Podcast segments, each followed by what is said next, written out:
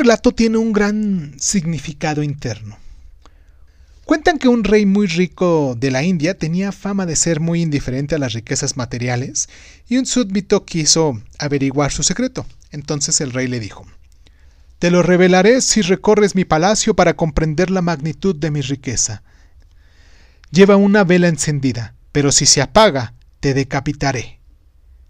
Al término del paseo, el rey le preguntó, ¿Qué piensas de mis riquezas?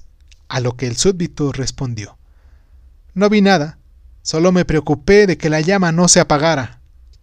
El rey le dijo, Ese es mi secreto. Estoy tan preocupado tratando de avivar mi llama interior que no me interesan las riquezas de afuera.